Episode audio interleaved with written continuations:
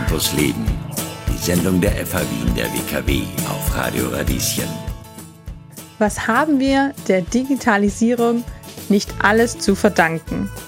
Wenn ich einmal aktiv darüber nachdenke, wie sehr diverse Technologien in meinem Alltag eine Rolle spielen und ihn sogar formen, wird mir ganz schnell klar, dass meine reale Welt mit der digitalen stark verbunden ist. Aus einer technischen Infrastruktur für den Austausch von Daten ist ein sozialer Raum geworden. Allerhöchste Zeit also, dass wir uns fragen, wie gerechte Spielregeln in einer digitalen Welt aussehen können. Ein digitaler Humanismus also. Zu diesem spannenden Thema findet am 15.06. um 18 Uhr hier an der FH Wien der WKW eine Keynote statt.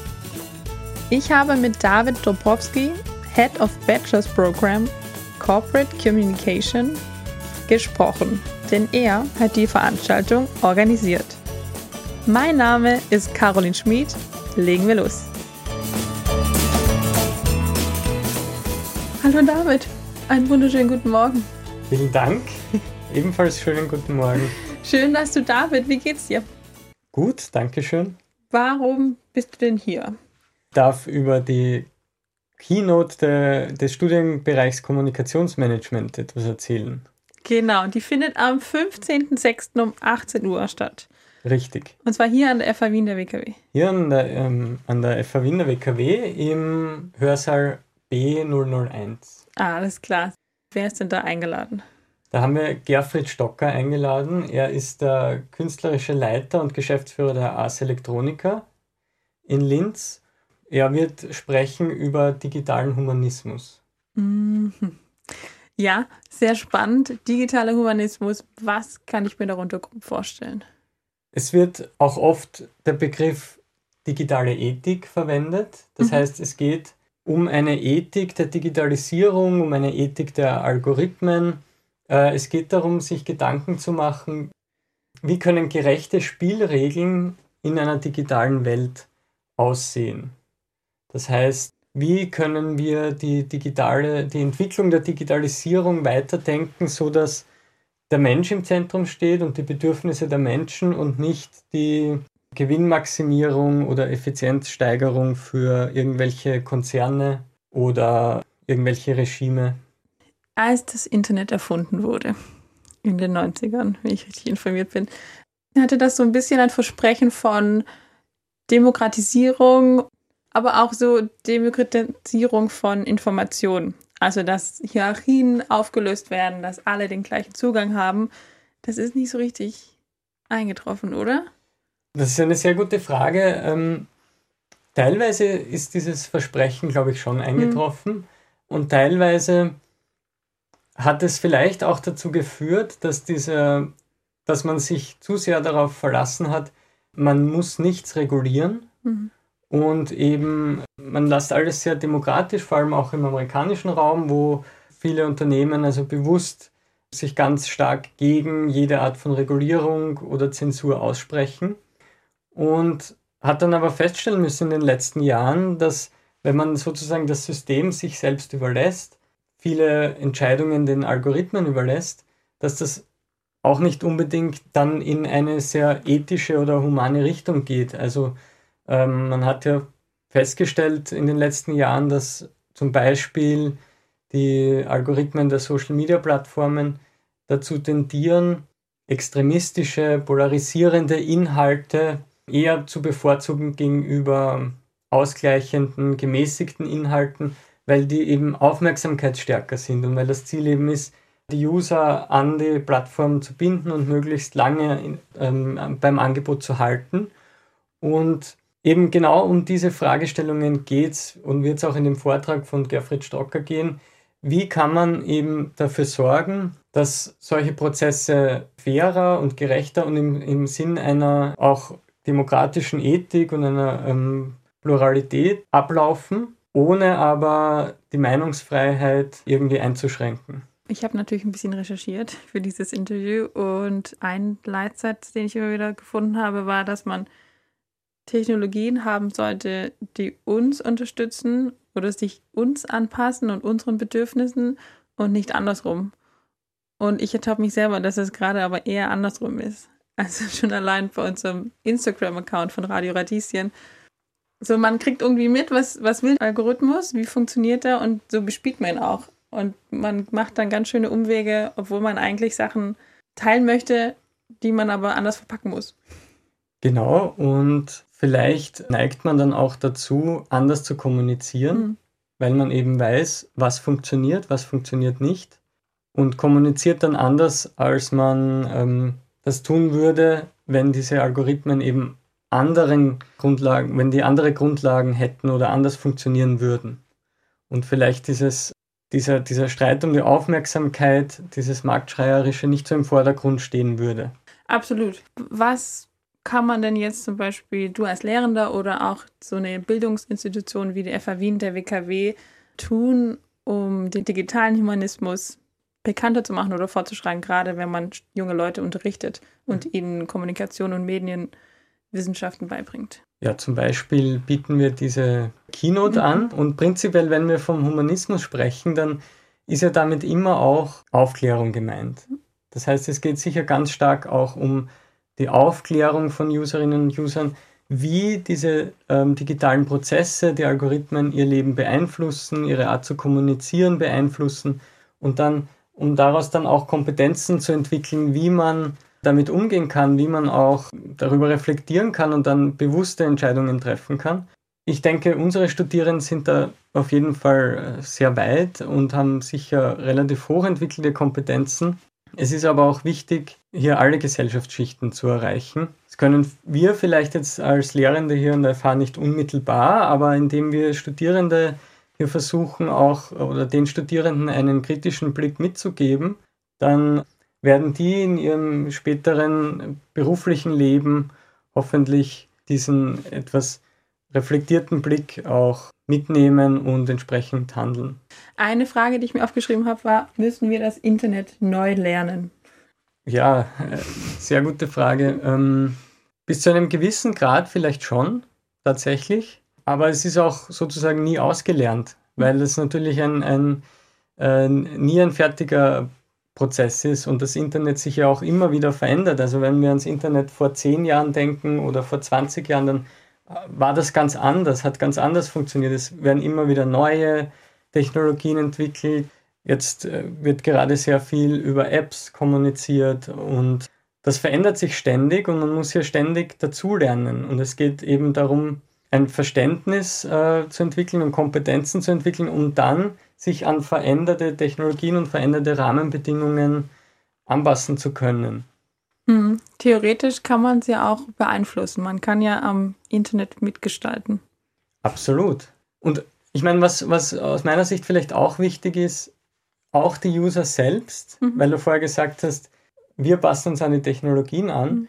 Ich glaube, wir müssen uns auch damit beschäftigen und damit äh, auseinandersetzen, dass auch wir als User vielleicht unser Verhalten ändern müssen und, und einiges an Convenience, die wir gewohnt sind, vielleicht aufgeben, um dafür fairere und gerechtere und auch nachhaltigere äh, Rahmenbedingungen für alle zu ermöglichen. Mhm. Weil sozusagen, wenn ich als sehr medienkompetenter Mensch weiß, wie ich mit den Tools umgehe, kann das natürlich auch auf Kosten gehen von Personen, die weniger kompetent sind. Absolut, die dann quasi auch irgendwie gefährdet sind, falsch abgeholt zu werden.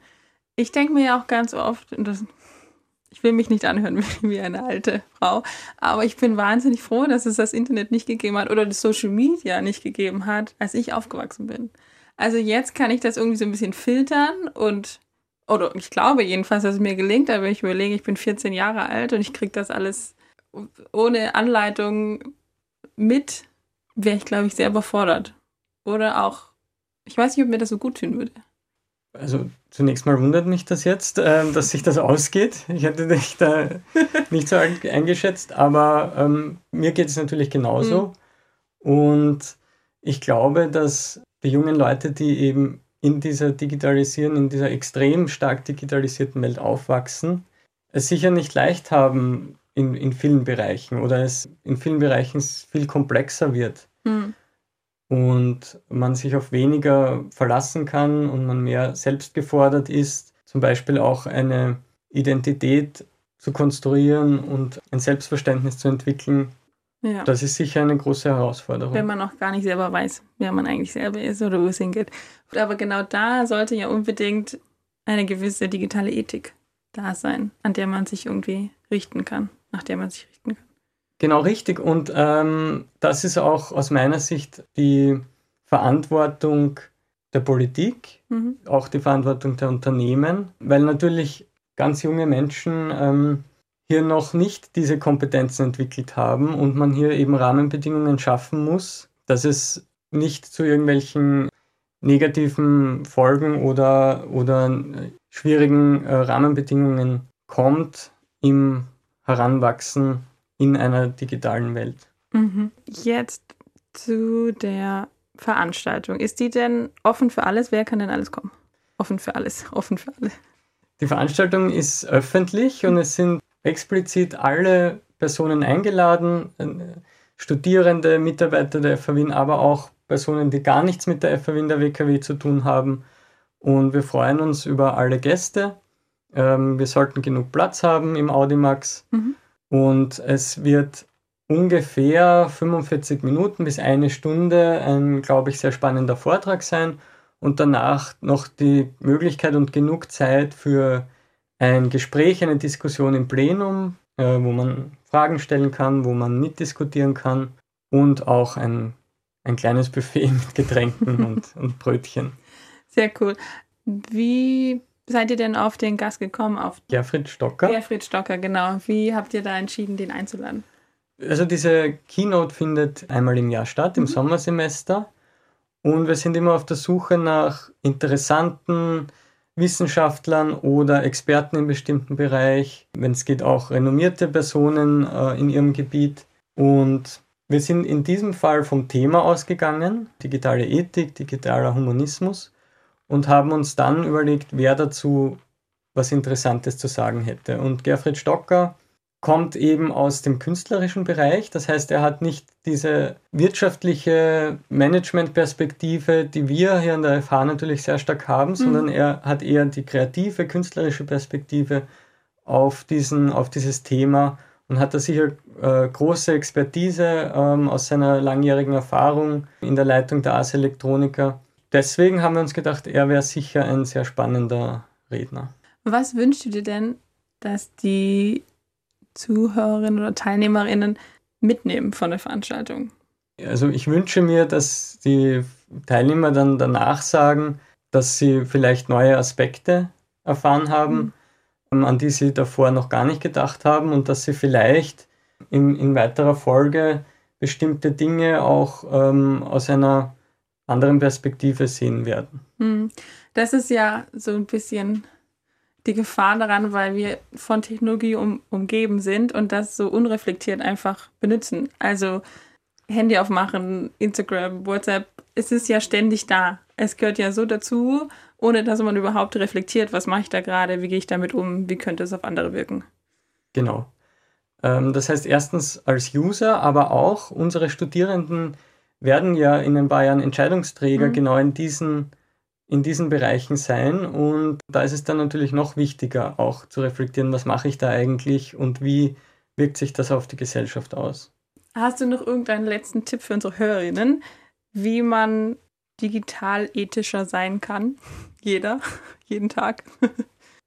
ich meine, man kann natürlich immer in jeder Situation den kategorischen Imperativ von Kant bemühen, dass man quasi so handeln soll, wie man sich wünscht, dass äh, andere einen behandeln würden. Mhm. Das gilt natürlich auch für die digitale Welt. Und ansonsten denke ich, dass es immer gut ist, wenn man, wenn man versucht, diverse Perspektiven einzunehmen. Das heißt, wenn man es immer sozusagen versucht, auch in die Schuhe eines anderen zu schlüpfen und die Dinge auch aus der Perspektive eines anderen zu sehen, das denke ich, ist auf jeden Fall sehr hilfreich. Absolut. Ganz vielen Dank, David, für das schöne Interview und ich freue mich auf die Keynote am 15.06. Vielen Dank. Ich freue mich auch. Campus Leben die Sendung der FH Wien der WKW. Jeden Mittwoch ab 11 Uhr. Infos unter radio-radieschen.at.